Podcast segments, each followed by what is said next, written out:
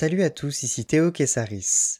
Bienvenue dans Internactu, le podcast hebdomadaire qui revient sur l'actualité internationale de la semaine passée.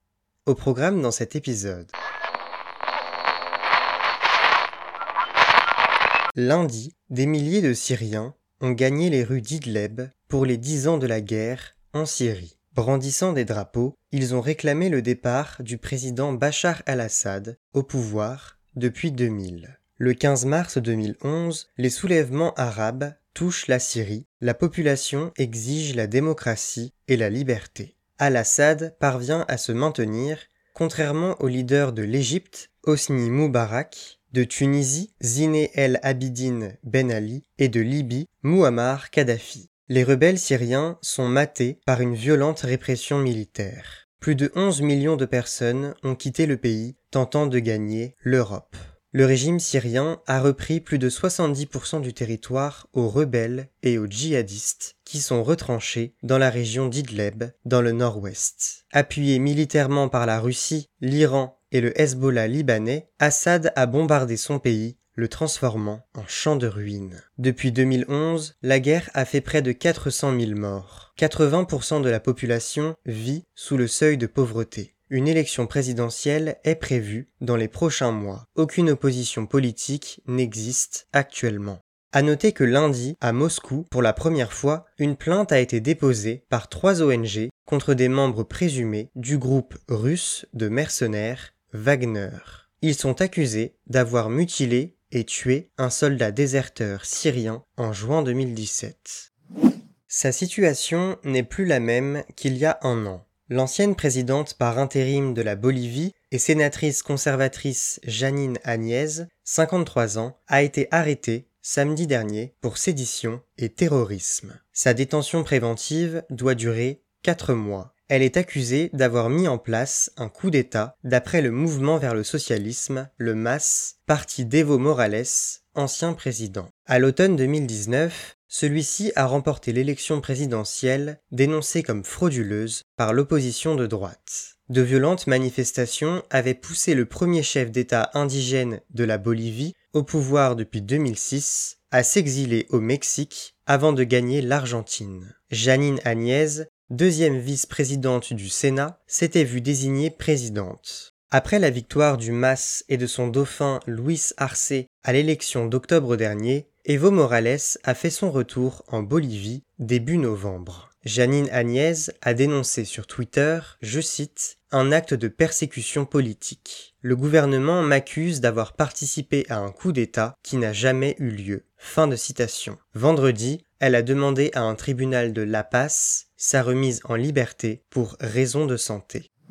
Des milliers de femmes ont battu le pavé lundi dans une quarantaine de villes en Australie pour dénoncer la misogynie de la classe politique australienne. Le gouvernement conservateur est critiqué pour sa lutte insuffisante contre les violences et discriminations faites aux femmes. La police a recensé entre 5000 et 6000 protestataires rassemblés sur la pelouse du siège du Parlement, le Parliament House, à Canberra. Brittany Higgins, une ancienne assistante parlementaire, a déclaré y avoir été violée en 2019 par un collègue, membre du Parti libéral, au pouvoir. Lundi, elle s'est adressée aux manifestants. Je cite. Si cela peut arriver dans ce bâtiment, alors cela peut arriver partout. La reconnaissance de la violence sexuelle par la société est mauvaise dans notre pays. Fin de citation. La veille, le Premier ministre, Scott Morrison, avait proposé aux organisateurs des manifestations de s'entretenir avec eux lors d'une réunion, ce qu'ils avaient refusé. Il a assuré comprendre et partager les dénonciations tout en appelant à l'unité. De son côté, le ministre de la Justice, Christian Porter,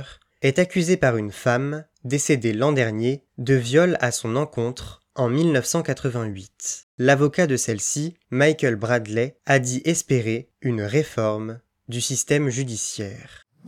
Je note que le résultat de cette élection est que les électeurs des Pays-Bas ont donné à mon parti un vote de confiance massif. Ces mots, datés de mercredi, sont ceux de Mark Rutte, Premier ministre néerlandais ayant remporté les élections législatives organisées de dimanche dernier à mardi. D'après les sondages, le Parti populaire pour la liberté et la démocratie, VVD, de Routeux, serait crédité de 36 sièges sur les 150 de l'Assemblée contre 33 précédemment. Le dirigeant libéral, au pouvoir depuis 10 ans, voit dans ses résultats l'approbation populaire de sa gestion de la crise sanitaire. Dans un pays marqué par un accroissement des inégalités, les Néerlandais lui ont permis de construire son quatrième gouvernement de coalition. Son futur partenaire, le Parti social libéral, ou D66, déjà membre du gouvernement précédent, qui a remporté 27 sièges contre 19 auparavant. Le Parti pour la liberté, PVV, du député anti-islam Gert Wilders, a obtenu 18 sièges, 3 de moins qu'avant les élections. Les deux principaux partis l'ont exclu d'emblée de leur nouvelle coalition. 17 partis différents font leur entrée au Parlement. La fragmentation politique risque de complexifier la prise de décision. Malgré la démission de son gouvernement fin janvier, après qu'il ait accusé à tort des milliers de parents de fraude aux allocations familiales, Marc Rutte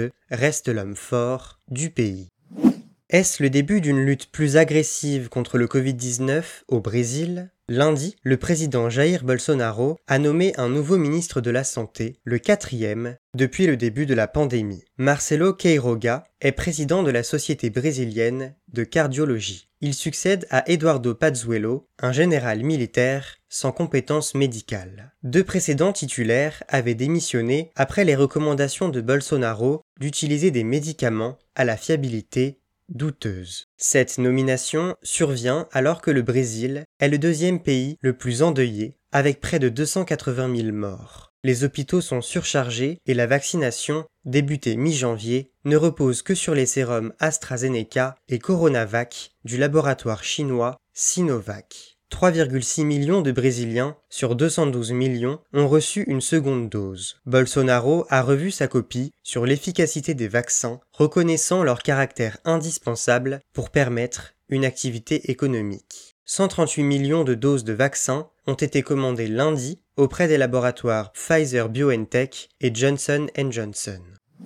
Jeudi, l'Espagne a rejoint le club des rares pays européens autorisant l'euthanasie, incluant les Pays-Bas, la Belgique et le Luxembourg. L'euthanasie et le suicide médicalement assisté sont les deux pratiques au cœur de la loi. La première conduit le soignant à provoquer la mort du patient, tandis que la seconde voit le patient s'injecter lui-même le produit qui lui donne la mort. Les personnes atteintes d'une maladie incurable pourront avoir recours à l'une des deux pratiques. Cette demande doit être mise sur le papier et renouvelée 15 jours plus tard. Il s'agit d'éviter toute pression sur le patient, de s'assurer qu'il décide en toute conscience. Le médecin peut s'opposer à cette demande. Celle-ci doit aussi être évaluée par un médecin tiers et une commission spécifique. Prévue pour entrer en vigueur en juin, la loi a été adoptée par 202 députés sur 350 à la Chambre basse du Parlement. Le Premier ministre socialiste, Pedro Sanchez, en avait fait une priorité. L'Église catholique, la droite et l'extrême droite ont manifesté leur vive opposition à la réforme. L'euthanasie avait aussi été légalisée fin janvier par le Parlement portugais. Lundi, la Cour constitutionnelle a renvoyé ce texte devant les députés. Mardi, huit personnes, dont six femmes d'origine asiatique, ont été abattues par balles dans trois salons de massage de l'État de Géorgie aux États-Unis. Robert Aaron Long, 21 ans, a été placé en garde à vue le soir même, d'après les informations de la police du comté de Cherokee. Les images de vidéosurveillance auraient permis de l'identifier. Il a été arrêté à plus de 240 km d'Atlanta, principale ville de Géorgie, située non loin des lieux des crimes. Aucun motif raciste n'a été relevé comme justification de cet acte meurtrier. Entre mars et décembre 2020, plus de 2800 actes racistes envers des Américains d'origine asiatique ont été recensés par une association. Une augmentation des attaques qui pourrait s'expliquer par les propos répétés de Donald Trump taxant le Covid-19 de Chinese virus, de virus chinois.